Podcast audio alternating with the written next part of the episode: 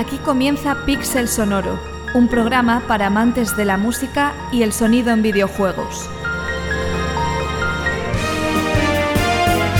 Junto a Iván García, iniciaremos un viaje por la historia de algunos de los títulos más icónicos, explorando sus mundos sonoros.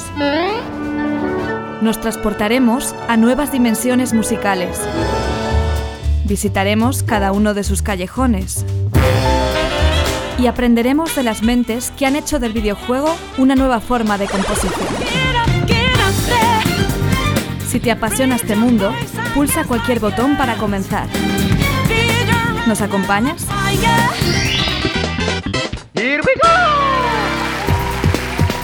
Hola a todos y todas, de nuevo yo soy Iván García y esto es el menú de inicio de un nuevo programa de Pixel Sonoro.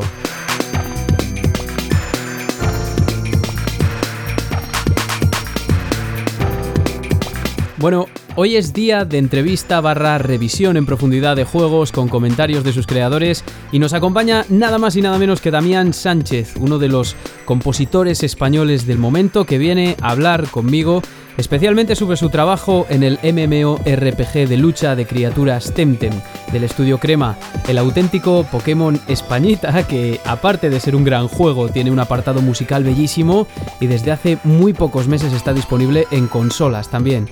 Además hablaremos de Nightwitch, su trabajo más reciente, publicado el 29 de noviembre del año pasado, una aventura también con un apartado estético en general, tanto gráfico como musical, que quita el hipo y que mezcla mecánicas de los géneros Metroidvania y Sotemap creado por Super Awesome Hyperdimensional Mega Team. O sea, es que se las trae el nombre.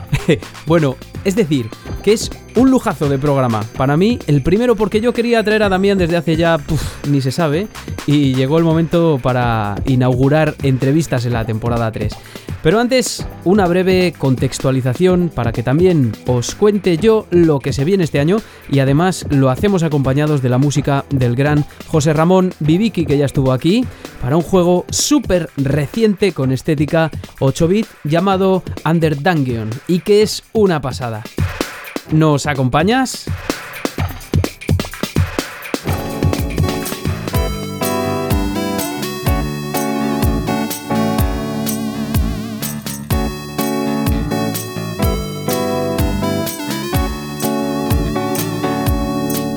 Si os soy sincero, no sabía muy bien de qué hablar hasta bien poquito, ¿no? Porque al final hemos tocado tantísimos temas y hay eh, temas que son tan dispersísimos que al final dices, ¿y de qué hablo aquí? ¿Hablo de Pokémon? ¿Hablo de qué? bueno. El caso es que me gustaría introducir este programa con algún concepto que va a aparecer en la entrevista y que creo que merece la pena exponer brevemente antes de nada porque además va relacionado con todo lo que va a ser el hilo conductor también un poco de esta temporada. Veréis, a mí siempre me ha interesado bastante debido al ámbito al que me dedico yo, por supuesto, tratar de comprender los mecanismos por los que los jugadores interpretan los códigos sonoros y los significados de los materiales musicales que van apareciendo cuando jugamos a un juego. Esto, que parece tan sencillo, en realidad es una tarea la mar de interesante pero asquerosamente compleja y hasta un poco absurda, absurda entre comillas, porque la mayoría de los procesos cognitivos que intervienen en la interpretación del significado de la música que escuchamos son inconscientes. Y lo que es más, lo mismo sucede en gran parte del caso o en el caso de los compositores. Es decir, nosotros cuando escuchamos una música generalmente no necesitamos realizar una labor sesuda de interpretación de los significados porque es algo que llevamos impreso culturalmente o a través de la exposición a otros medios, como el cine. Lógicamente, al ser el videojuego un medio que cuenta ya con 50 añazos de edad, que se dice pronto, pues han ido apareciendo códigos que los jugadores experimentados, y los no tan experimentados realmente, asocian a determinadas mecánicas y situaciones de manera casi automática. En el plano afectivo, este proceso se supone que es casi instantáneo, es decir, que tú, oyente, aunque no hayas jugado nunca a The Legend of Zelda, si te pongo el tema del campo de Irule de Ocarina of Time, te parece totalmente apropiado para una situación en un mapa overworld que da inicio a una aventura, ¿no? El comienzo de la aventura, esplendoroso, ¿no?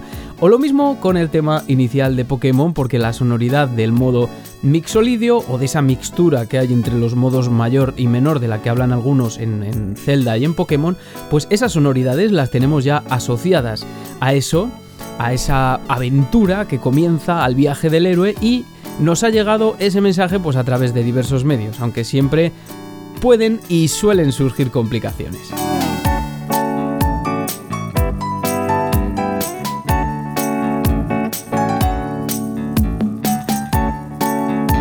Oye, qué musicón que se ha cascado aquí José Ramón Viviki, que todavía no he jugado a Under pero eh, espero poder hacerlo pronto. Lo que pasa es que, chicos, el tiempo de verdad que es más limitado que nunca. Bueno, llegados a este punto, si tomamos una determinada composición, sobre todo en videojuegos, pues nunca deberíamos interpretarla digo nunca deberíamos, como si yo no lo hiciera, deberíamos interpretarla sin conocer el contexto en el que sale el juego ni en el que ha crecido el compositor o los programadores que intervengan en él a la hora de interpretar todo este trabajo.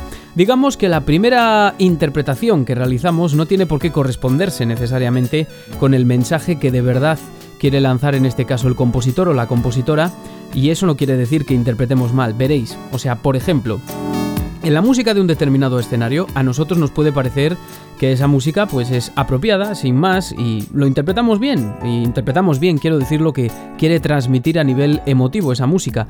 Pero quizá el compositor introdujo un patrón rítmico, una secuencia de acordes o una melodía que referenciaba o hacía ilusión a otras obras que tienen o sea, del videojuego o que se encuentren fuera de él, ¿no? Por lo que para ese compositor o compositora, realmente esa pieza de música significa otra cosa, tiene otros significados. En ese caso, la música lo que causa en nosotros es una interpretación que es congruente, porque afectivamente es congruente, y es congruente también con la mecánica que propone el juego o los sucesos que suceden en pantalla, valga la redundancia, pero no llegamos a captar, sin embargo, lo que el compositor o compositora quieren anunciar al 100%.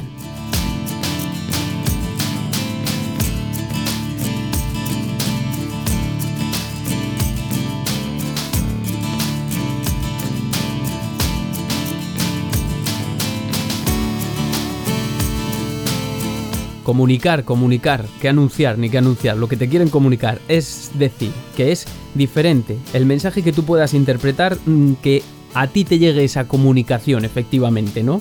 Y que tú comprendas 100% el mensaje que quería enviar el compositor. Puede ser o puede ser que no.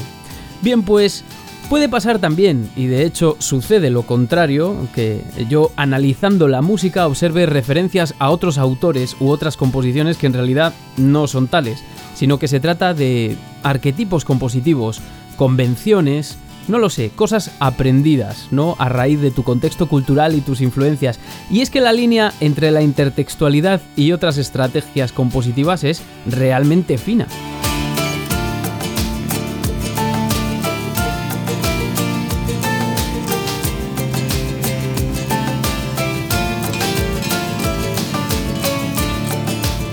Vale, ¿y qué es eso de la intertextualidad? Esto es barro, barro del bueno. Cuando nos referimos a intertextualidad e hipertextualidad en música, estamos estableciendo una analogía o estamos hablando realmente de términos desarrollados por Gerard Genet en una obra que se llama Palimpsestos y que se aplica originalmente a la literatura.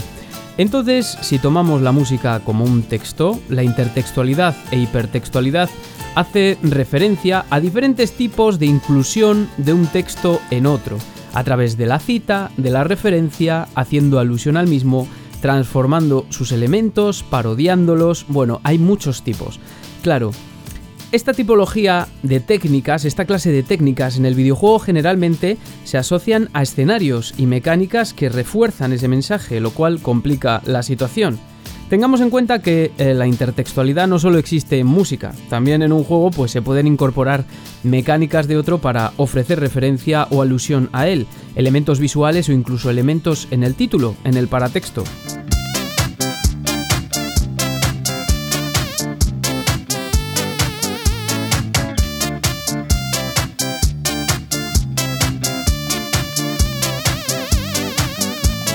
Así, por ejemplo, Temtem es un gran recipiente que alberga numerosas referencias intertextuales a Pokémon, decenas yo diría, es más, intertextuales e hipertextuales, porque Pokémon está presente en Temtem. Sin Pokémon, Temtem no existiría, o no como tal.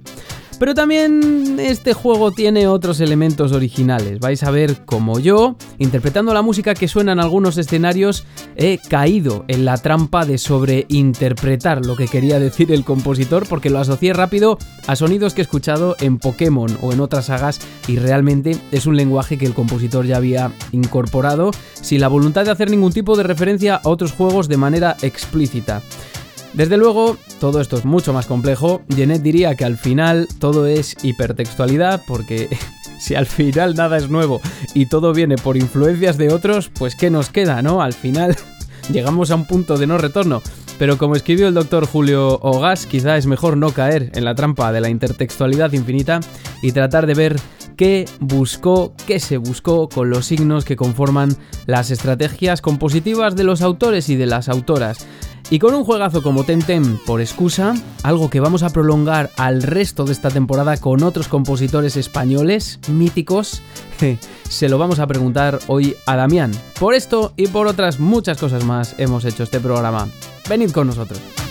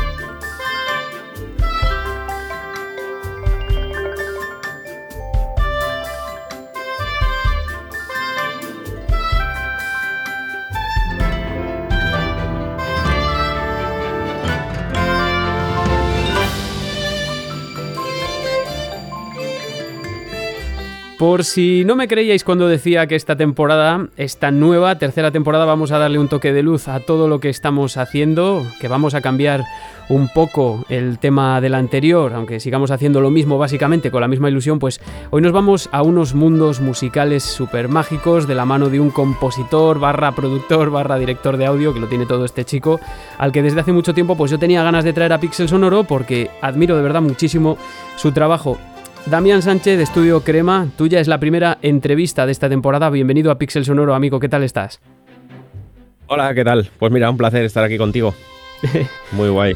Eh, bueno, eh, ya te he comentado un poco cuando hemos estado hablando antes de hacer la entrevista, o sea, tengo muchísimas cosas que preguntarte, en fin, tienes una carrera, he estado recabando datos, te he estado stalkeando un poco el LinkedIn y en demás sitios en los que tienes, en los que tienes eh, subido tu currículum y bueno, la verdad es que es increíble y yo creo que vamos, vamos a intentar desgranarlo durante la entrevista para que tú nos cuentes mejor eh, cómo te has formado, ¿no? Y sobre todo vamos a enfocarlo un poco en, eh, alrededor de los dos últimos títulos en los que has participado, que son Temtem y Ignite Witch, que tienen una banda sonora impresionante que estaremos escuchando durante todo este episodio y, y que recomiendo a todo el mundo que se ponga con ella y con los juegos también, ¿no?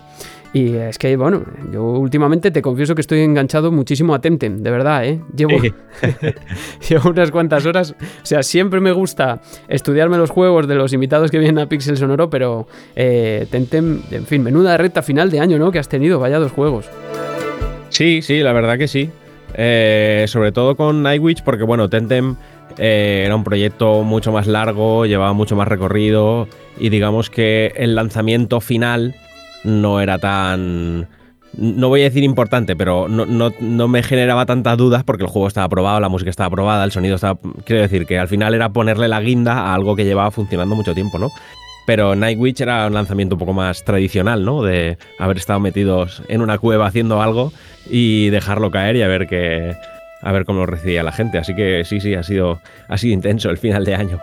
bueno, yo te haré preguntas en torno también a los procesos de composición, mezcla, grabación y también integración, ¿no? Porque es que algo he dicho y es que eres como un 3 en uno, ¿no? Eres una cosa, o sea, eres, una cosa, vamos, que eres, eres, una, eres una persona que en, lo que es el campo de lo que sería el músico ideal para, para realizar música de videojuegos, lo tienes todo. O sea, compones, grabas, mezclas, integras, eh, activamente, o sea, ¿cómo, ¿Cómo ha llegado Damián Sánchez a esto? O sea, ¿cuál es tu recorrido? Intenta eh, resumirlo todo lo que puedas, ¿no? ¿Cómo te has hecho músico y luego, no, me voy a poner a estudiar motores de audio dinámico? Sí. bueno, a ver, pues yo tengo formación musical clásica, digamos, tradicional. Eh, estudié piano y percusión a nivel profesional y, luego, un poco más adelante, como ya empezaba a hacer mis cositas de composición, un poco por hobby, empecé haciendo música electrónica, bueno, lo típico, y, probando cosillas. Luego fui metiendo librerías de orquesta y dije, bueno, si yo voy, un poco tengo formación eh, orquestal, ¿no? Pues voy a, digamos, en ese mundo clásico. Y, después de haber hecho alguna cosilla, dije, bueno, pues vamos a darle caña a esto y entré en, en el superior de composición, hice la carrera de composición también pero bueno, ya en ese momento yo ya estaba haciendo cositas, ya tenía claro que, bueno, que por mi cuenta tenía que ir eh, rellenando los huecos que todo ese tipo de formación, por desgracia, en ese momento no, cubría, pues toda la parte de pues instrumentos virtuales, bueno, todo lo que tenga que ver con la informática musical, entre comillas, pues por desgracia en ese momento pues aún no se, no se tenía muy contemplado, entonces me lo fui me lo fui gestionando yo por mi cuenta. Entonces siempre he sido muy muy tecnológico, por así decirlo, ¿no? Desde siempre he tenido ordenador y el ordenador, aparte de jugar y tal, pues siempre tenía mis cosillas musicales, mi software, mi primera tarjeta de sonido, etc. Y entonces he sido bastante técnico por esa parte también, ¿no? Sí, porque además has llegado a ser representante de FEMOZ en España, he leído yo también un poco, ¿no? O sea... Sí, sí, sí. Sí, bueno, más que representante, un poco intenté hacer un, punto de enlace entre, entre ellos y, la gente que necesitase ayuda. Tampoco, tampoco hice gran cosa porque tampoco nadie necesitó de esa conexión, ¿no? Fue también un punto en el que ellos cambiaron la forma de comunicarse y abrirse el tema de licencias y fue todo un poco más accesible, que hasta ese momento era o, eras millonario o no podías sacar una licencia de SMOD, ¿no? Era como muy inabarcable. Entonces coincidió un poco que yo entré... Eh, y me dijeron, bueno, pues ya que tú estás eh, interesado, pues, ¿qué te parece si, si, esto, no? Y te ponemos el titulillo ese y bueno, al final, quitando de un par de, gestiones que hice con algún estudio, tampoco, tampoco fue a más. Pero bueno, fue interesante que, en ese momento ellos también eh, se apretasen un poco las, las tuercas y dijesen, vamos a bajar a la realidad y vamos a, ser un poco más accesibles para, el público general, que es la gran mayoría, porque al final estudios muy grandes que puedan pagar las licencias que se pagaban antes no había tantos, ¿no? Entonces... Es que no somos conscientes, a lo mejor yo no lo era mismamente antes de, empezar con todo el trabajo del podcast y lo que es meterme en investigación ya en, ámbito académico sobre, sobre este tema, de, lo muchísimo que se ha progresado en, España y, que se ha facilitado todo en cuanto a interacción de audio interactivo. Eh, en los últimos 10 años, más o menos, ¿no? Porque sí. sí, además tú siempre que te veo en entrevistas o declaraciones y todo eso, tú además eres muy adalid de, de darle ese... de tener esa perspectiva sobre la composición en videojuegos también, de decir, es interactivo, o sea, su principal característica es que es interactivo y hay que aprovechar eso y hay que ser un compositor específico para eso, ¿no? Exacto, sí, para, mí es un componente más y, evidentemente se puede hacer, lo hace gente de mucho nivel, a muy gran nivel, el no tener esa, digamos, esa, esa habilidad o no estar en contacto con esa parte de, la creación, pero en un mundo más real en el que no podemos, eh, ¿sabes? No es tan fácil separar los roles y tener un equipo de X personas, eh, yo considero que es muy interesante que el compositor tenga ese conocimiento y si se lo puede gestionar él a nivel de integración y tal, pues es una herramienta, es digamos un punto de vista más que te ayuda en el proceso creativo a tomar decisiones, ¿no? Si sabes que la música mm, la vas a integrar por capas, por ejemplo, pues ya a la hora de orquestar ya estás orquestando de una manera o de otra, ¿no? entonces creo que es una cosa interesante a tener en cuenta porque te ayuda mucho. Si no, puede ser que hayas tomado una decisión compositiva que luego a la hora de integrar digas, ostras, ya era como troceo yo este track si no lo había pensado, ¿no? Que iba a funcionar así. Entonces. Luego te voy a preguntar más, más específicamente por eso. Y, también te digo, oye, siendo director de audio, compositor a la vez, y también encargándote de las grabaciones, eh, como es en el, por ejemplo en el caso de, de, Temtem, que además es un proyecto, como has dicho tú, de muchos años, que tiene mucho desarrollo por delante, ¿no peta un poco uno? ¿Quién, te, quién es el que te dice a ti, oye, a lo mejor esto no, no es buena idea, o si es buena idea o lo que sea, ¿no? Porque lo, que me he encontrado hasta ahora es que hay un compositor y un director de audio que se, oye, te voy guiando y todo eso. Pero cuando todo se focaliza más o menos en la misma persona, ¿es, es mejor o es peor? Mm, bueno, yo de momento estoy cómodo. Estoy cómodo así.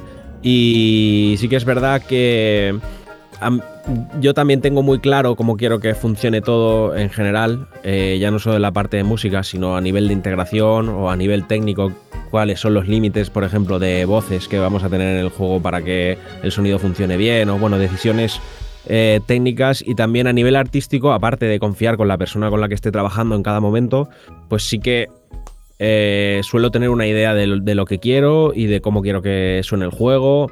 A ver, tampoco, ¿sabes? Tampoco es dictador y látigo, ¿no? Pero, pero sí que es verdad que, que, sí que tengo la idea general y, y, sí me veo con capacidad de gestionar y de tomar decisiones a nivel eh, un poco más altas, ¿no? De que engloben todo el audio en general, no solo la música. Y de momento ha estado funcionando bien. También es verdad que si trabajas con gente muy buena, eh, tampoco tienes demasiada, demasiada faena en ese, en ese aspecto, ¿no? Pero, pero bueno, ya partiendo de la base de, saber elegir a esa gente, pues sí, sí, siempre me ha gustado esa responsabilidad y la verdad es que estoy muy a gusto con el, con, el trabajo que hago. Crema es un estudio ya, yo creo que, puntero, consagrado y vamos eh, uno de los referentes para los años próximos, sin ninguna duda. Yo, vamos, por lo que me estás diciendo, yo además entiendo que eres jugador habitual. O sea, que tú ya llevas esa parte de el audio interactivo, ya lo llevas metido. O sea, ya comprendes más o menos los códigos que se manejan en los videojuegos. Y creo que se ha representado. Eh, por lo menos en la banda sonora de Temtem ya, te, ya hablaremos de eso, pero sí que eres jugador habitual y tendrás tus referentes también en el mundo de los videojuegos, ¿no? Sí, sí, sí, yo juego, si no todos los días, bueno, prácticamente todos. Si no es porque el chiquillo me pide que juguemos a Fortnite, porque oh, luego por la noche juego con los colegas o tal. O sea que, bueno, he de decir que lo que más jugamos es a Fortnite, pero hemos pasado Tentem en cooperativo los dos, ¿eh? O sea que ahí me he conseguido llevar a mi terreno y lo hemos disfrutado mucho. Yo te voy a decir una cosa. Así que no, jugar, jugar, juego, juego bastante. te voy a decir una cosa, Tentem es difícil, ¿eh? Porque es, esta, es a ver, es, es innegable que tiene el referente de Pokémon, o sea, es que básicamente está basado en Pokémon, pero, pero es difícil, ¿eh? Es mucho más difícil que Pokémon. sí, sí que lo es. a mí ya me tiene reto, tiene reto. Hay, puntos en los que, bueno, lo de, lo de morir, digamos, entre comillas, eh, hay que asumirlo. No es como en Pokémon, que es como un, un, evento aislado, ¿no? Aquí hay que asumirlo. Y luego también hay que asumir pues, que hay en dos, tres sitios del juego en los que según te hayas preparado, pues te puedes encontrar un pequeñito muro en el que vas a tener que, que volver atrás, replantearte cosas, trabajar y, conseguir pasarlo. Ya te digo, es que cuando, me mataron, ¿eh? cuando me mataron a mí por primera vez, que ha sido hace poco, además, y es que hasta me ofendió. Digo, pero ¿cómo es posible que yo, sabes? Porque estás acostumbrado a Pokémon, que es lo raro es que te maten, de hecho.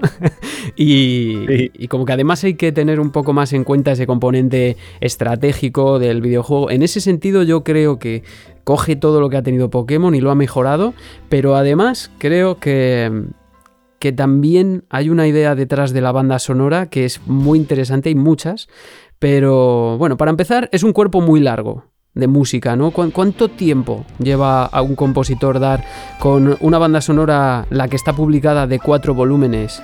¿Y, cuánto material se ha desechado? Porque claro, el que aparece en el juego, el material interactivo, no es lo mismo que el que viene en una banda sonora, más o menos, ¿no?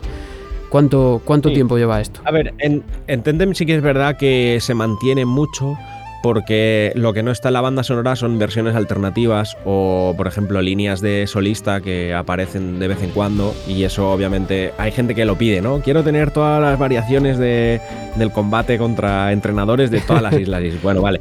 Eh, te lo agradezco tu interés, pero claro, es publicar seis veces el mismo track en el que solo cambia, para mí, solo cambia, eh, digamos, la, melodía del violín, ¿no? Entonces, eh, son esas pequeñas cosas las que se han quedado fuera del soundtrack Em, pero no hay un desgrane muy grande de contenido dentro del juego. No es, no es excesivamente complejo en cuanto a, digamos, a la granularidad de la música. Eh, pero, pero bueno, en cuanto al tiempo, pues realmente lo que más cuesta, lo que más me costó y lo que más suele costar es, es, encontrar el, digamos, el hilo general, ¿no? Es decir, este es el estilo y esto es lo que vamos a seguir eh, eso a nosotros nos ha pasado en Tentem aproximadamente una vez cada isla, porque eh, cada isla tiene su carácter, ¿no? Sí. Aunque esté dentro del mismo, del mismo universo, pero cada isla tiene su instrumentación, tiene sus propias melodías. Entonces, bueno, había que hacer un proceso creativo, incluso de, en parte, de investigación.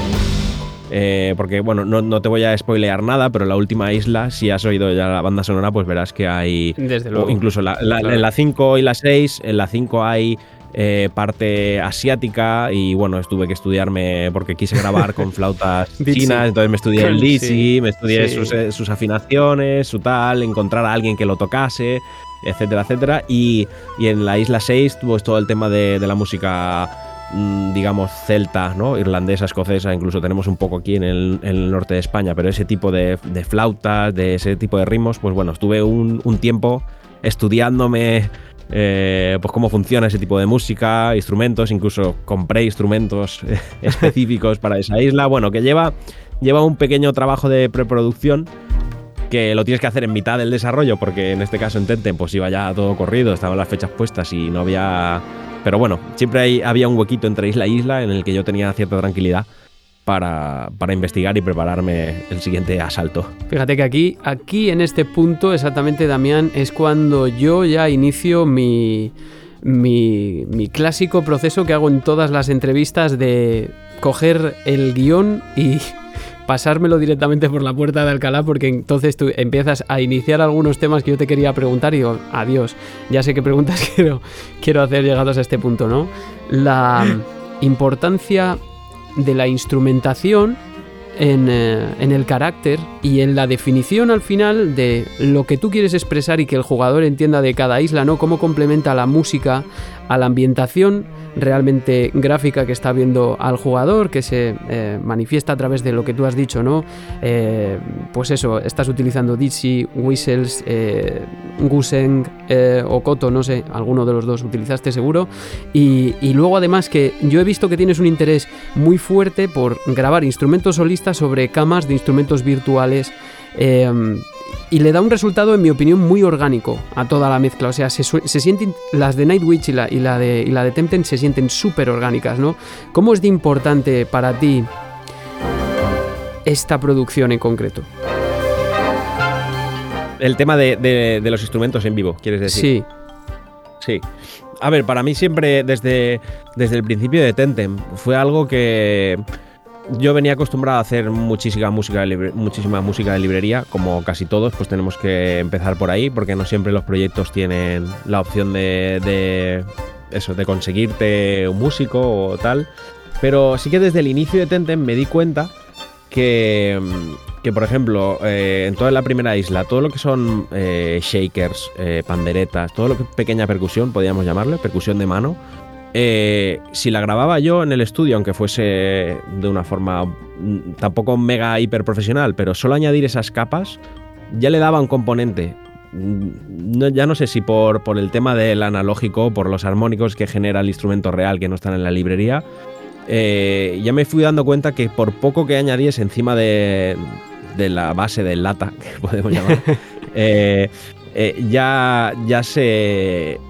Ya se notaba, ¿no? Ya le daba ese punto orgánico que tú, que tú decías. Es, esa palabra yo me encanta y la uso mucho porque para mí es como la, la diferencia entre la música, digamos, de librería 100% y, y meter algo real, ¿no? Es que hay algo, hay algo orgánico. Hay componentes ahí por el micro, por la sala, por lo que sea, por las imperfecciones de la grabación, que le dan un, un componente extra y que realmente se nota mucho. Y, bueno, pues entonces desde el principio eh, de- yo decidí que, el, a ver, a grandes rasgos tampoco se podía grabar a lo loco, porque ni, ni era el proyecto, ni es la producción, ni luego tampoco es tan bonito todo, ¿no? Si hubiera tenido que grabar también toda la música de Tentem todo real, eh, no estaríamos haciendo esta entrevista, estaría ya muerto o... Porque es, porque es una barbaridad. O sea, necesitas un equipo bestial, necesitas una producción a nivel de plazos bestial, porque grabar, luego mezclar, eh, bueno, es un, es un sarao bastante considerable grabar orquesta.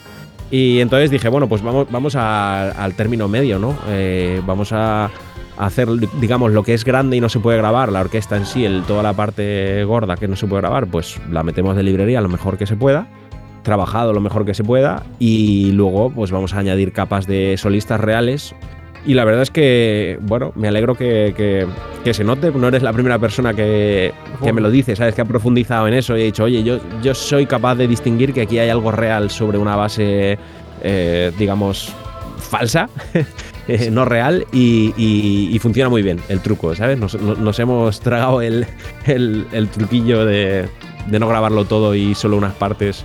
Y la verdad es que estoy contento, estoy muy contento. Bueno, Damián, es que yo antes que jugar a Tentem he jugado a Pokémon Españita y a los otros Pokémon también.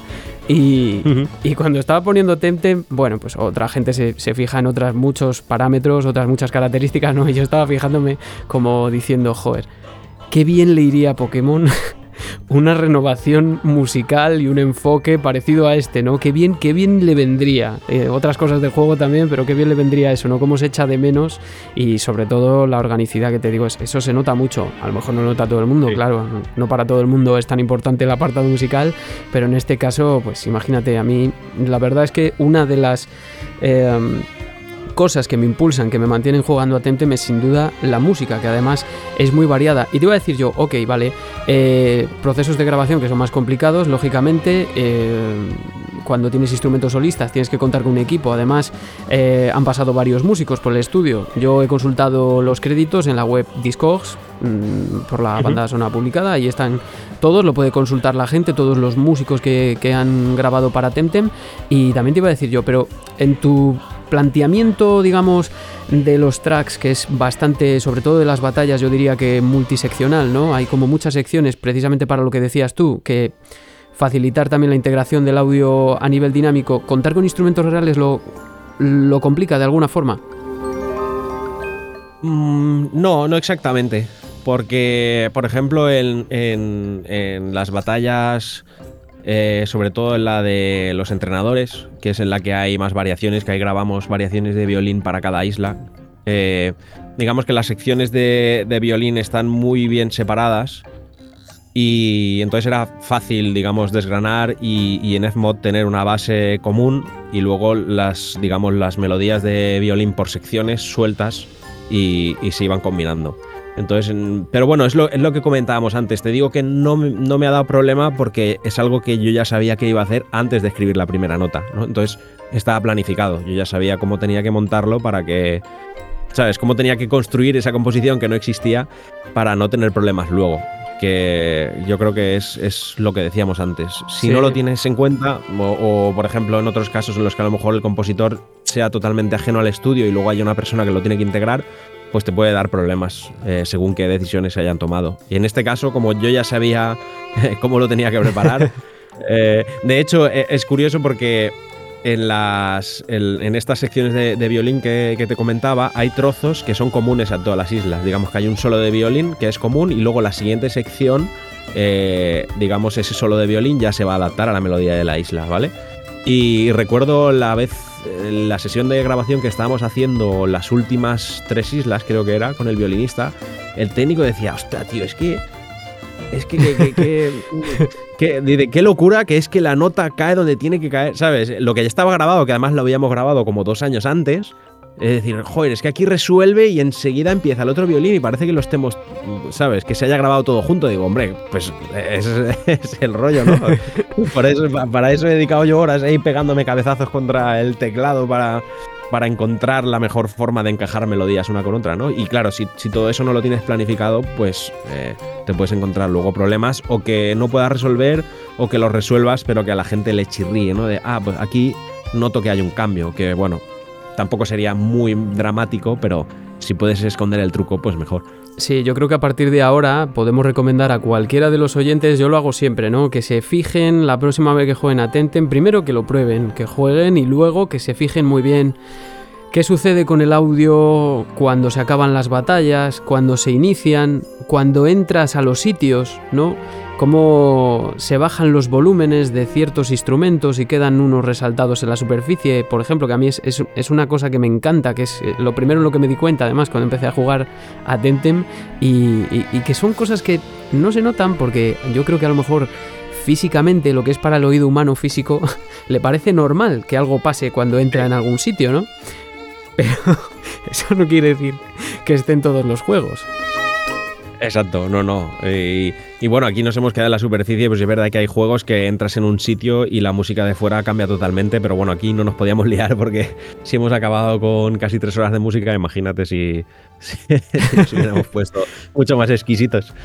Sí, mira, además eh, te iba a preguntar ahora, eh, me interesa mucho a mí últimamente, bueno, últimamente no, de ahora en adelante, no, y últimamente también que digo, las, el tema de las influencias de los compositores, de las relaciones intertextuales que hay dentro de los videojuegos, cómo se citan a otros, qué referencias se hacen, ¿no? Y eh, yo, que bueno, creo que ya he dejado claro que fui un niño Pokémon, dejé mucho Pokémon durante muchos años y ahora he vuelto a Pokémon recientemente porque juego mucho con mi pareja y esas cosas. eh, me di cuenta rápidamente que eh, en el, primer tema, digamos por decirlo de alguna forma, el tema Overworld, el que se llama Pressing Coast, y también en los temas de las batallas, hay mucho de Pokémon. Si me dices que es conscientemente, seguirás más o menos la línea de lo que serían lo pensable, ¿no? Porque tú quieres también hacer referencia y que el, el, jugador entienda ciertos códigos que tú quieres ponerle ahí, pero si me dices que ha sido inconscientemente la utilización de, por ejemplo, la sonoridad del séptimo grado descendido mayor en la primera, en la primerísima, casi el primero track que, escuchamos y que es uno de los recursos de Pokémon, el que decía. Eh, hicimos un especial hace poco de música de Pokémon y decíamos, este es el como el tema de la aventura, ¿no? Cuando sale. ¿Qué, qué hay de consciente? O sea, ¿tú has tomado Pokémon también como un poco de referencia para hacer pequeños guiños? Pues, a ver. Eh, la verdad es que no.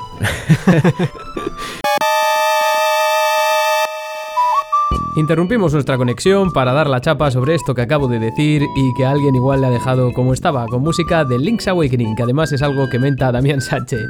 Nah, perdón. Eh, sí que me gustaría explicarlo. Vale, situémonos en contexto. En los primeros compases de Temtem, cuando comenzamos el juego y todo es idílico e iniciamos la historia con nuestros monísimos bichos, aparece el tema del que hablo en la entrevista. Y claro, uno que ya ha jugado a muchas cosas, pero sobre todo a juegos en los que hay un tema overworld o en los que el héroe parte de casa y especialmente y esencialmente a Pokémon, porque como hemos dicho, este juego y Pokémon mantienen una relación de hipertextualidad al menos bastante evidente, pues imaginad lo que pasó cuando yo llego y escucho esto en ese mismo ambiente.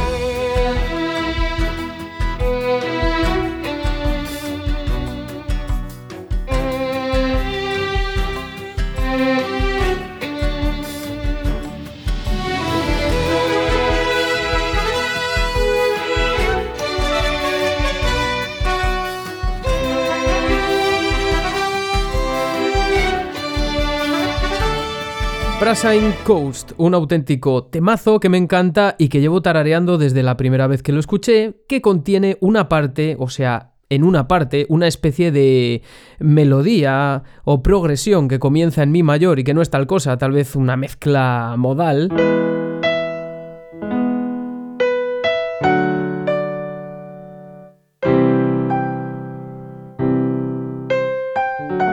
Más o menos, ¿no? Chulísima. Ya llegó aquí el pesado del piano, pero es algo que me ayuda a escenificarlo, ¿no? Bueno, es como una especie de progresión armónica, primero mayor, séptimo descendido mayor y sexto descendido mayor, cuya sonoridad, pues aunque no lo hayáis entendido, recordará a Zelda, a Super Mario o a Pokémon, claro. De hecho, el tema de Pokémon también sigue un poquito esta transición, incluso lo voy a tocar.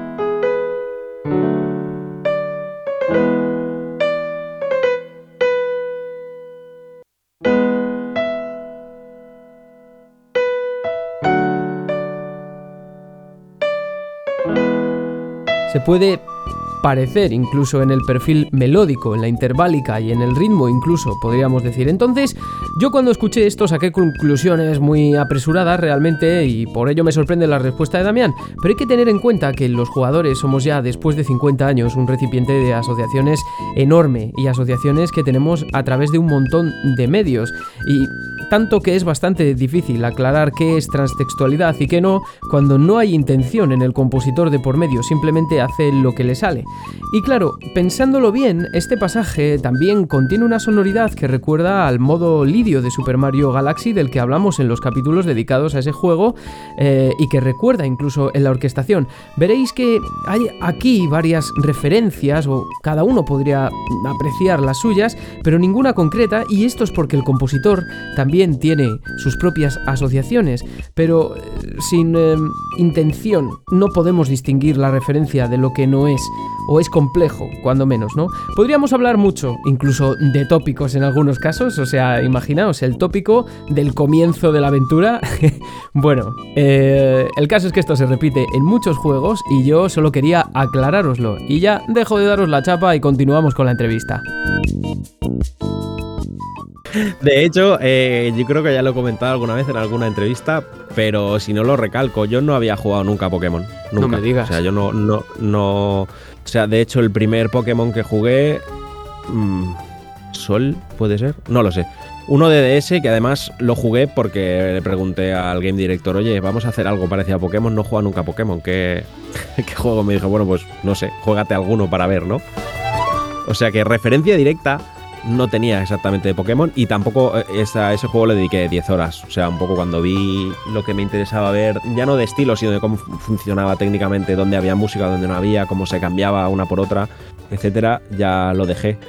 Eh, sí que he jugado mucho Nintendo y sí que he consumido mucha música de videojuego, digamos, en, en ese en ese aspecto, no tanto triple A con música cinematográfica, sino ma- más, bien tirando Nintendo, más, ¿sabes? No sé cómo, lo- cómo podíamos catalogar ese tipo de música, pero más, no sé, japonés o más, mm, no sé. Eh, del Y- japonés desde luego que no, porque son es armonía muy occidental todo, casi todo lo que Sí, sí, no, pero todo- me refiero, me refiero de, de- de ese tipo de, ¿sabes? De no gran mega producción videojuego americana que suena a, a blockbuster de cine, ¿no? Más el, el juego tradicional, con melodías, con armonías simple, bueno, simple o no, pero, pero digamos por ese, pues sí, pues como puede sonar Pokémon, aunque no he escuchado mucho Pokémon, pero, pero sé cómo suena Pokémon, o cómo puede sonar un Zelda, aunque tengan sus grandes diferencias, o como puede sonar un Dragon Quest, o como puede sonar eh, un RPG de, digamos, de ese, de esa estética.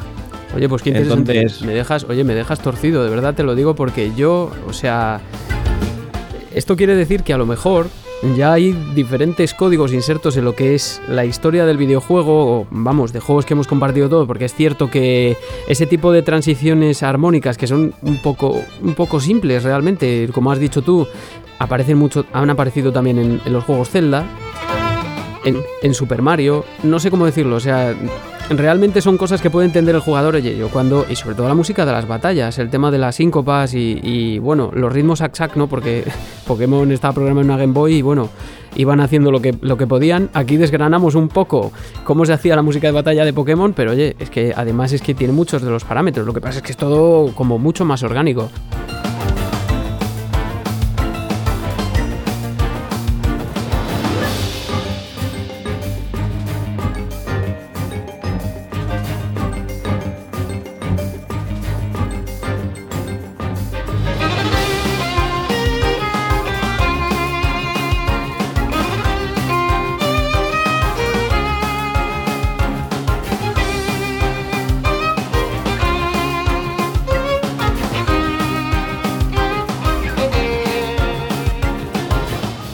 También que me dejas, me dejas Bueno, sí que es cierto que, que- que hay unos códigos, ¿no? O sea, tú como compositor y como jugador eh, ya sabes, aunque no hayas jugado o no hayas sido mega fan de Pokémon, sabes cómo suena, porque has oído trailers, porque si has visto un poco de la serie, o si has, sabes, a poco que escuches, has oído un combate, sabes cuál es el tema principal de Pokémon o cuál es el tema que se, ¿sabes?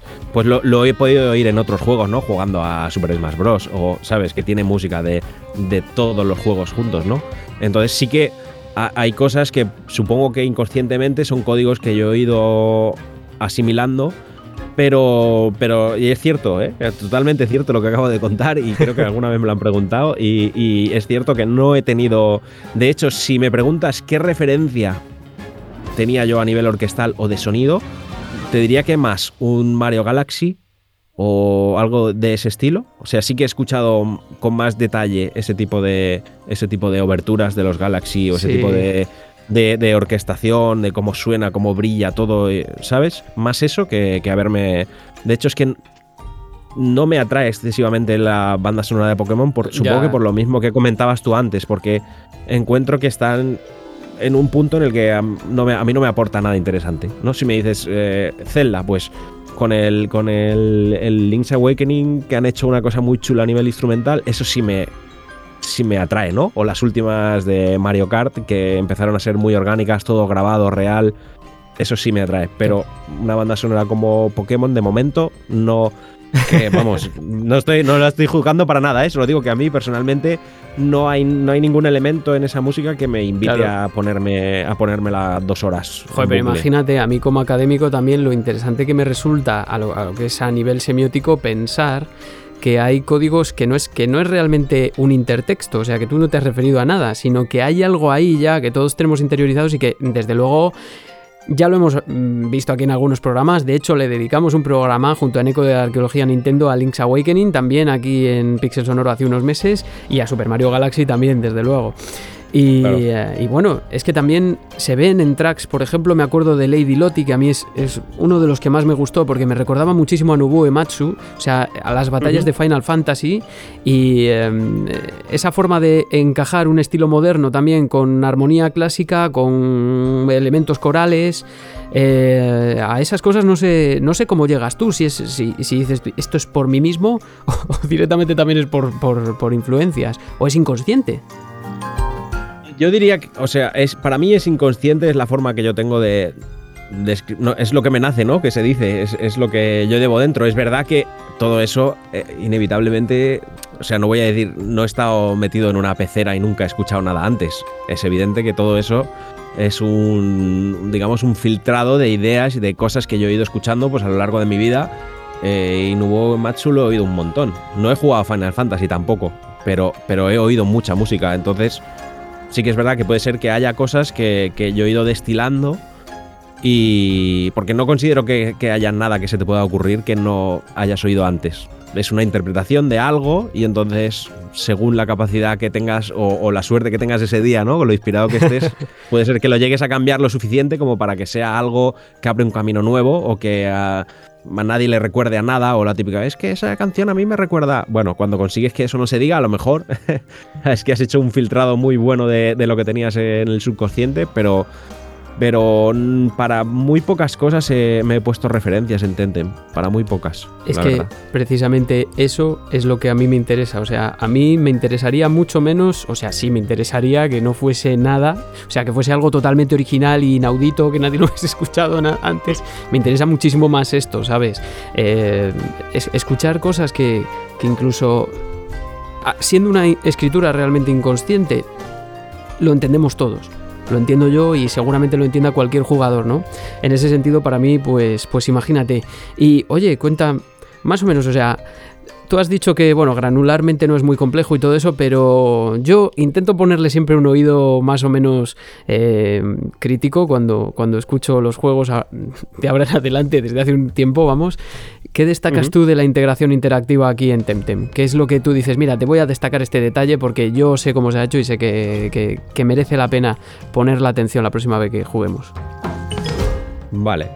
A ver, es que no es, no es excesivamente complejo Tentem en ese aspecto, pero de lo que yo estoy más contento y creo que ha sido un acierto, aunque luego es verdad que en niveles más avanzados del juego no lo aplicamos tanto también porque entiendo que es como todo, ¿no? Eh, al principio el jugador a lo mejor necesita como mucha más variedad, luego ya se va acostumbrando y, y no, no va a estar tan pendiente de todo, ¿no? Como en el inicio. Digamos, la primera isla es como una explosión, ¿no? Para en cualquier en cualquiera de los apartados, ¿no? Va- Todo es- va a estar, todo el mundo va a estar muy atento a, a- a cómo se ve el agua, a cómo sé qué, a cómo suena lo otro, a cómo suena la música, a las melodías. Y sí que se puso mucho trabajo en las primeras islas en el tema que comentaba antes de las de las melodías alternativas.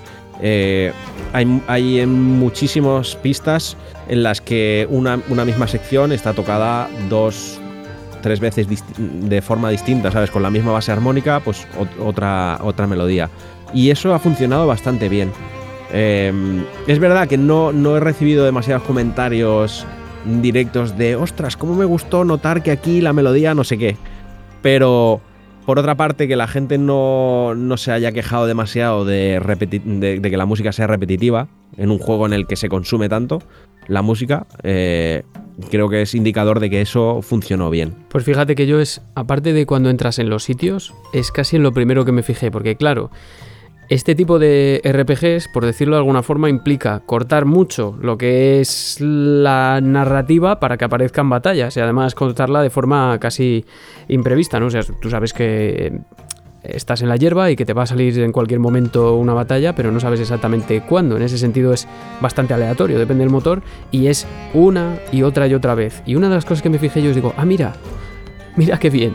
Precisamente porque, joder, hay RPGs buenísimos como el último Dragon Quest, el 11, que a mí me encantó, pero de verdad que llegué un momento... Y mira que la banda sonora de Koichi Sugiyama es maravillosa porque él, bueno, murió hace poco, pero es un compositor maravilloso.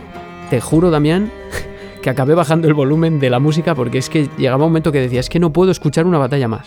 Es que encima siempre la misma música para todas las batallas, ¿no? Y eso en Tentem, permíteme que te haga ese comentario positivo, me parece que lo habéis bordado, de verdad, porque además hay varias músicas de batalla, varias secciones diferentes, como dices tú. Ostras, tío.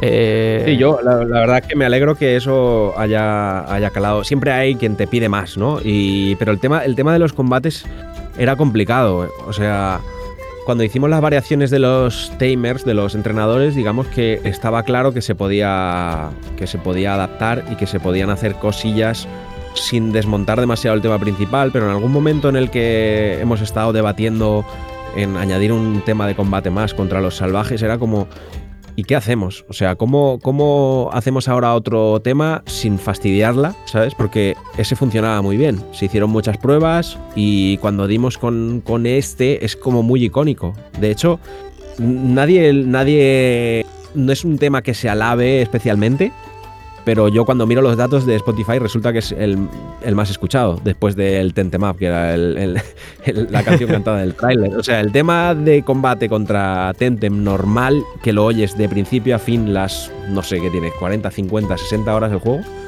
ese es el tema más escuchado en Spotify. Digo, hombre, pues algo habrá que después de, de tantas horas la gente lo sigue queriendo escuchar.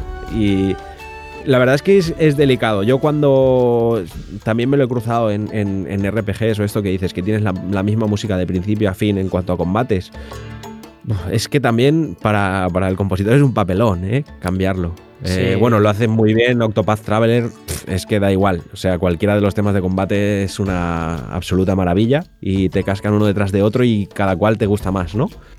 Pero, pero es, un, es un tema delicado y sí que la suerte que teníamos en Tentem, por así decirlo, es que estaba todo bastante mezclado, ¿no? O sea, vas teniendo combate contra Tentem salvaje, que el tema va a ser siempre el mismo, pero luego te encuentras un entrenador y ahí hay variaciones ya desde la primera isla, siempre tienes dos opciones de violín.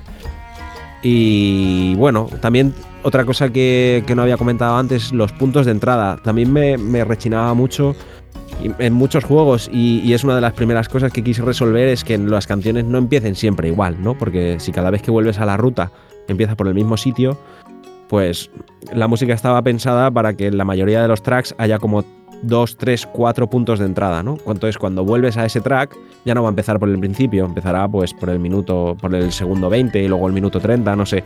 Eh, estaba dividida la música en secciones que pudiesen ser Mm, a su vez introductorias y, utilizando pequeños elementos de enlace, ¿sabes? Pequeña, dos, tres segundos de enlace, podíamos entrar en diferentes puntos de la canción y eso eh, le daba también mucha más vida a una música, ¿no? Porque si la empiezas siempre desde el mismo punto, al final eso consume enseguida el oído, enseguida, enseguida quemas al oyente y ya, lo, y ya detecta que es la misma canción otra vez empezando en el mismo sitio.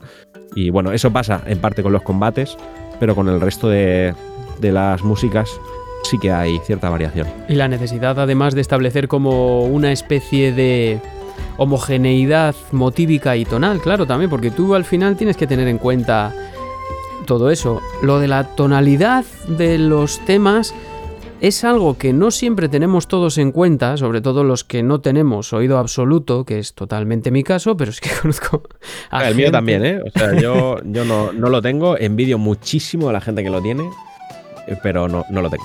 Eh, sí, sí, bueno, si, si nos está escuchando mi, mi, buen amigo Tía Violí, Gaming Sebastián, un violinista espectacular que se pasa el Dark Souls con, con el violín, que tiene, siempre está siempre está diciendo, ah, pues esta es que en este juego aparece en re mayor y en esta está en si bemol mayor. Y digo, tío, déjame en paz. Que, yo ya bastante tengo con lo mío, ¿no? También me imagino que haya mucho trabajo, ¿no? Para diseñar algo que esté cerrado. O sea, a lo mejor no es tan explícito, ¿no? Lo del plan tonal, pero eh, eh, ¿hasta qué punto es importante eso? Bueno, a ver, yo, yo creo que esto depende un poco de cada uno. Eh, yo sí que tengo una cosa que por un lado en, muchas ocasiones me ha venido muy bien y en otras no tan bien, y es que cuando yo asumo cómo tiene que sonar algo que visualmente ya tengo consumido, o sea, por ejemplo, cuando yo ya sé cómo tiene que sonar cualquier cosa que tenga que ver con cualquiera de las islas de Tentem. O sea, no necesito saber ni. No, no, sé cómo decir, es como intuición. sí. Ya sé cómo lo tengo que construir, ya sé qué cosa suena a qué isla y que no aunque solo, aunque no utilizase los instrumentos específicos de cada isla, aunque solo usase la orquesta, ya tendría claro. Entonces, yo en mi caso mm, tampoco hago un trabajo demasiado excesivo porque sé que ya de forma automática mm, me van a ir naciendo cosas que tengan que ver. Por otra parte, decía que tiene una parte mala y es que cuando no consigo dar con algo, eh, por ejemplo, lo que comentaba antes del principio de los proyectos, eh, al principio de Tentem hicimos varias pruebas de estilo, ¿no? Y sobre todo con los combates. Cuando no consigues dar con algo, eso actúa en tu contra, ¿no? Porque yo tengo asumido que eso que he visto tiene que sonar así. Y cuando, por otro lado, el game director me dice, no, es que no acaba. La siguiente versión, salvo que haga una muy buena reflexión, que eso es algo que, en lo que voy trabajando, probablemente va a ser una variación de lo que ya había hecho antes, ¿sabes? Como, como de muy cabezón, de decir, ¿no? Pero si yo he consumido eso visualmente, lo he asimilado y tiene que sonar así, pues tiene que sonar así. Entonces, por eso, el de, lo, de las dos es lo de los dos aspectos de esto, pero por otra parte, mm, una vez ya sé cómo suena algo, cuando ya todo el mundo está de acuerdo en que eso tiene que funcionar así, que lo que he planteado, eh, digamos, es el camino a seguir, se me hace muy fácil luego eh, y no tengo ni chuletillas, ni. No, no, suelo utilizar ni guías, ni, ni, secuencias de acordes, ni nada. Sí, obviamente las melodías sí, pero tampoco, tampoco tengo una plantilla eh, de melodías o nada por el estilo. Me gusta más, no sé cómo decir. Eh, más intuitivo. Pues igual que, Claro, igual que, igual que yo he llegado a esa melodía destilando cosas que he oído, pues también me gusta, si la voy a volver a utilizar, a lo mejor no estar pendiente de, a ver, ¿y aquí qué había hecho? ¿Qué secuencia de acordes? ¿O qué intervalo? No, a lo mejor la siguiente vez que la utilizo he hecho algún cambio porque... Mm, me apetecía porque me ha nacido así o porque consideraba que era mejor, ¿no? En lugar de coger y cuadrar y decir, no, es que si aquí había esta secuencia de acordes, hay que mantenerla así. Bueno, Qué puede, interesante. que no. Puede que sí o puede que no. Oye, yo creo que estás dando, o sea, está quedando muy buena entrevista y te voy a decir porque creo que hay muchos detalles aquí que aportan eh, mucho valor añadido a cualquiera que esté escuchando este programa y que, eh, vamos, si están escuchando este programa es porque le gusta la música primero y la música de videojuegos después, ¿no? Para que vuelvan. Eh, primero que visiten Temtem y que si ya lo han hecho, cuando vuelvan, pues pongan el oído en todas estas cosas que has dicho que seguramente mucha gente no las ha notado, pues porque lógicamente está más al terreno lúdico y sobre todo al visual, que es lo que primero te entra, desde luego, pero claro, pero claro que es, es un punto importante que le da un valor añadido. Y qué bien, ¿no?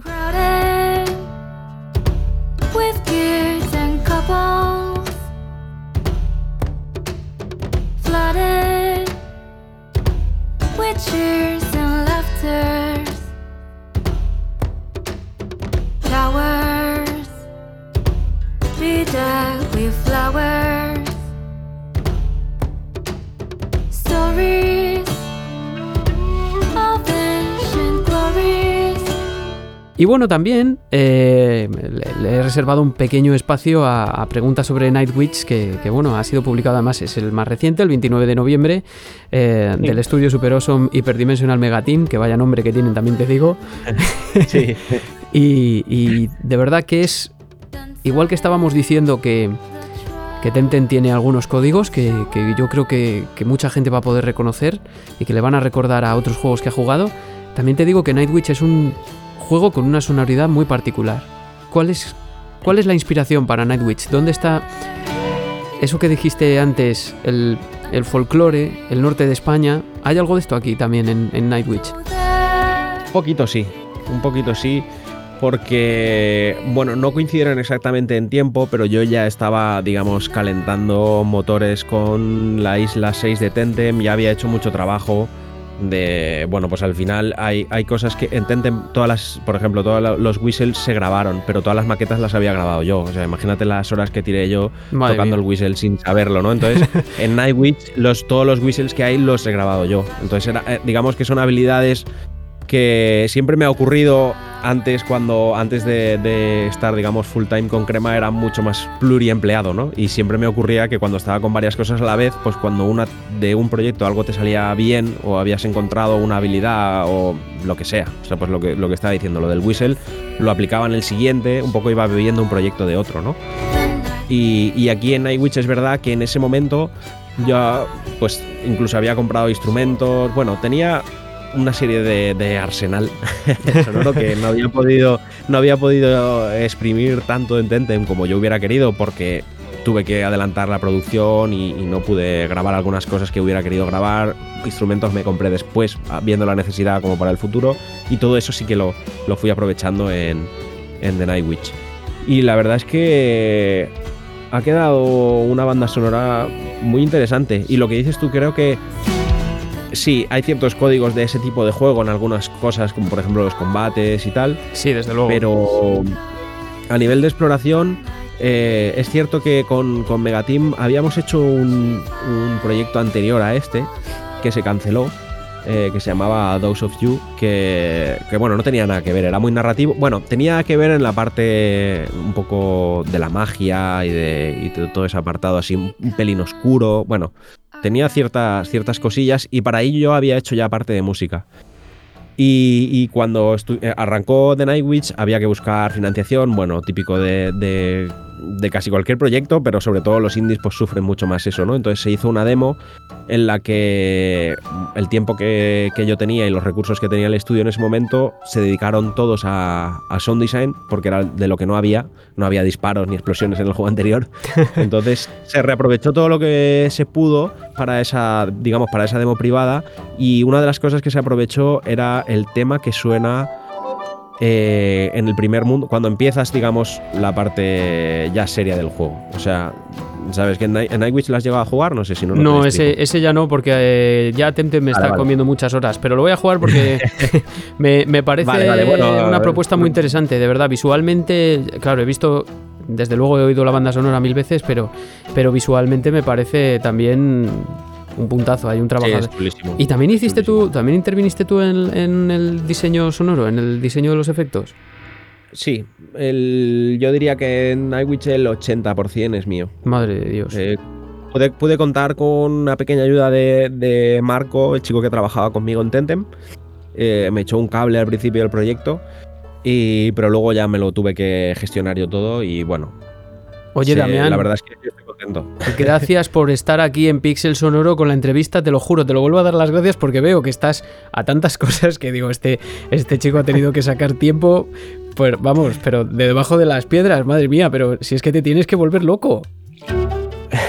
bueno, bueno, sí, hay, hay mucha, mucha comida de tarro luego fuera del trabajo para, para intentar organizar todas las ideas y toda la todo el conocimiento que quiero llegar a tener para hacer mejor las cosas. Pero en, en la verdad es que diseño de sonido ya yo había hecho mucho. Lo que pasa es que en Tentem, digamos que había parado de hacerlo porque teníamos un sound designer que era infinitamente mejor que yo en ese apartado, ¿no?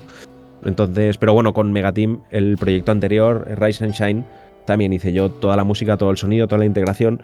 Entonces, bueno, también es verdad que mm, lo que yo, yo, ya sabía lo que esperaba el equipo a nivel de sonido también y y digamos que esos códigos también los tenía asumidos.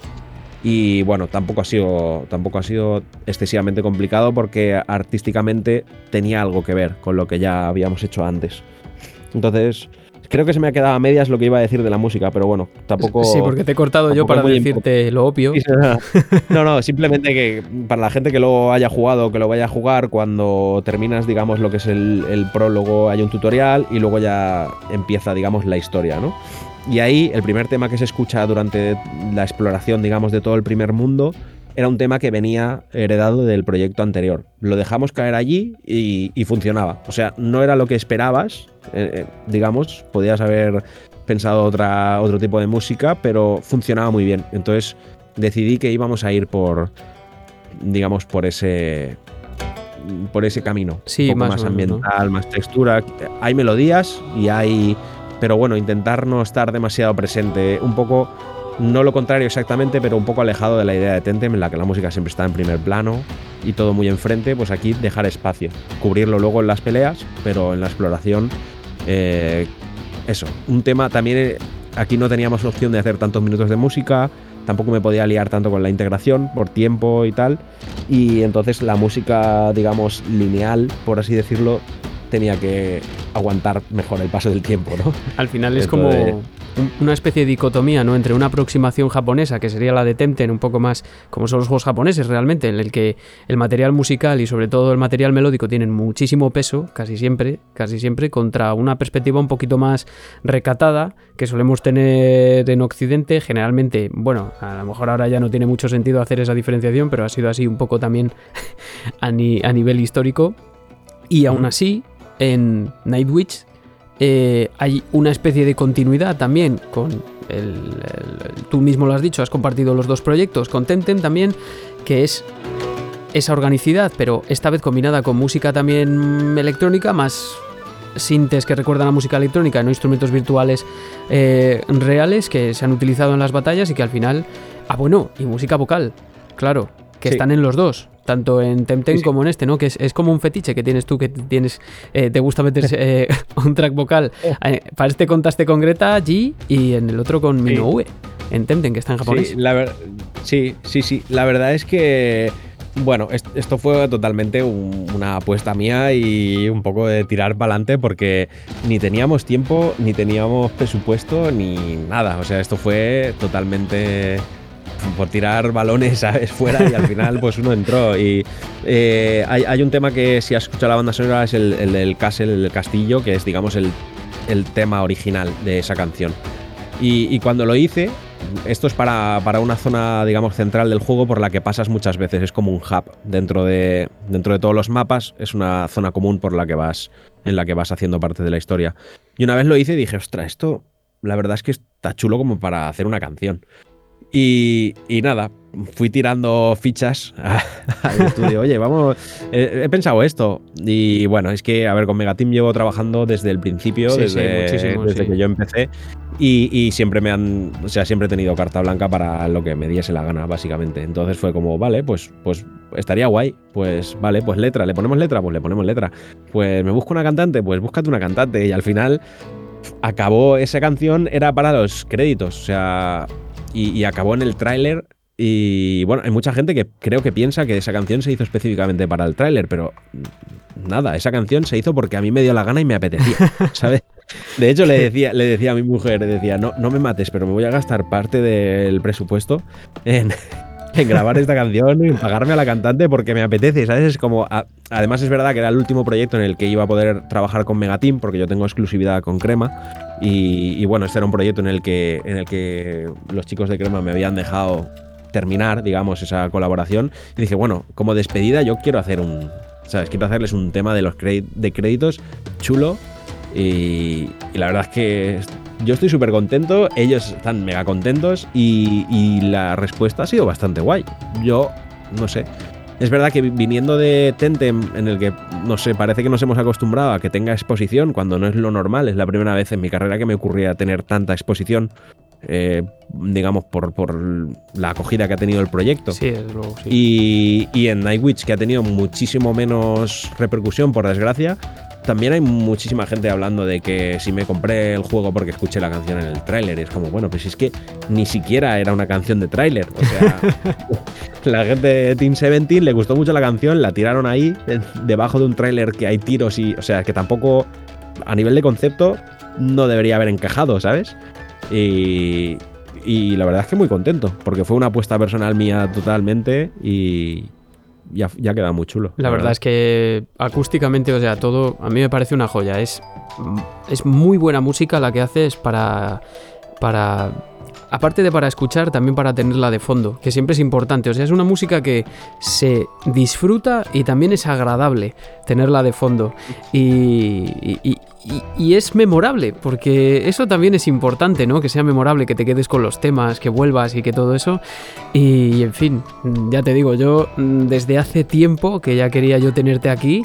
Pero además te tengo que preguntar, porque claro, tú ahora has dicho que tienes exclusividad con Crema, eh, para el futuro que, hay ahora, ¿vamos a seguir manteniendo Temtem? Que es, yo entiendo que es un juego de largo alcance, yo veo gente jugándolo y en el chat gente de, todas procedencias, hablando inglés, alemán, otros idiomas que no reconozco normalmente. Entonces, ¿qué, qué hay de Damián Sánchez para el futuro? Bueno, la verdad es que el de Damián Sánchez para el futuro hay el futuro de Crema. Yo la verdad es que estoy muy a gusto con ellos y, en principio yo iré de la mano de lo que ellos vayan decidiendo. Sí que es verdad que lo, que tenemos ahora por delante es, seguir con Tentem, porque estamos haciendo todo el contenido de las, de la, digamos, de las temporadas, bueno, lo que, lo que es el Battle Pass, ¿no? Aquí es el Tamer Pass. Y, y aún nos quedan algunos contenidos del juego eh, que no son de historia, pero tampoco es Battle Pass. Es un poco, diríamos, en game, bueno, actividades, alguna zona extra, nos queda un mítico por, por hacer.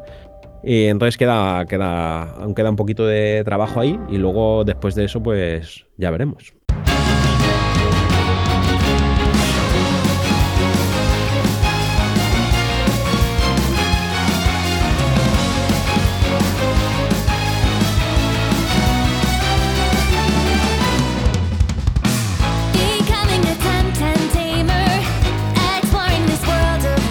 Sigues en Pixel Sonoro recta final de este programa dedicado a Damián Sánchez, pedazo de compositor, y acabamos con este tema Tentem Up de 2020 que como podréis ver, como podréis escuchar, podría estar en cualquier Super Smash Bros.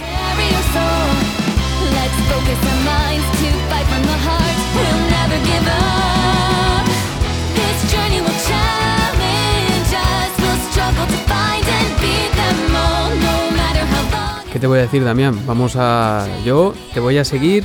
Animo a todo el mundo que siga, que prueben los juegos. Ambos.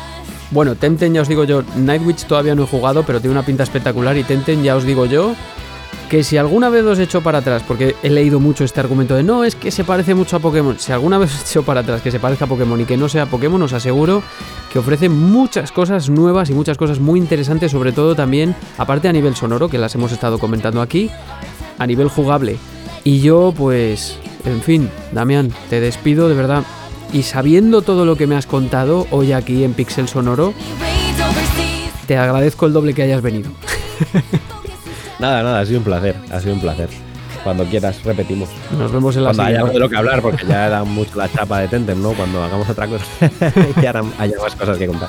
Para nada, yo, siempre digo que venís aquí, lo mismo estamos aproximadamente entre 55 minutos, una hora de entrevista, y se quedan muchísimas cosas siempre por, por decir, así que nada, mil gracias, Damián.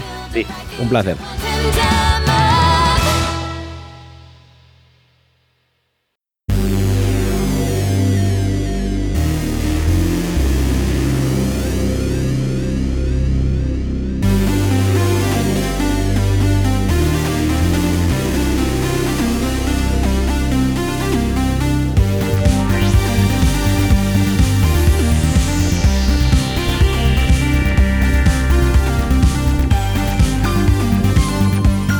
Acerca el ocaso del tricloma y con él nos vamos nosotros también después de una entrevista, un contenido que yo creo que ha sido entretenido y muy interesante, con un montón de detalles de Damián, de Temtem, de Nightwitch y de los procesos que hay detrás. Espero de corazón que lo hayáis disfrutado y que se haya hecho ameno y que por supuesto le deis una oportunidad, sobre todo si os gusta Pokémon, en el caso del primero, porque os va a encantar más de lo que creéis.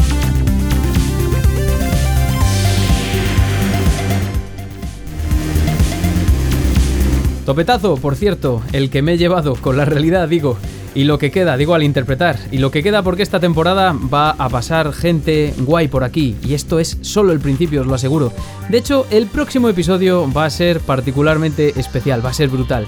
Y de momento yo me voy con el gran Salvinsky.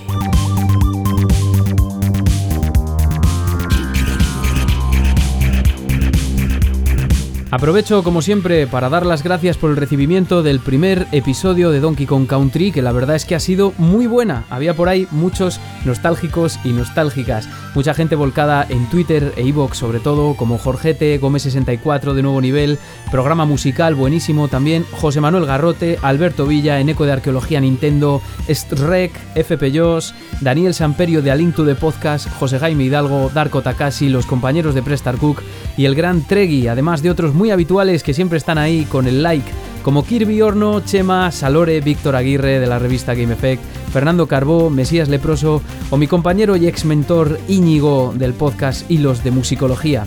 Como ellos, nos podéis encontrar en iVoox, Spotify, Apple Podcast y demás apps de escucha.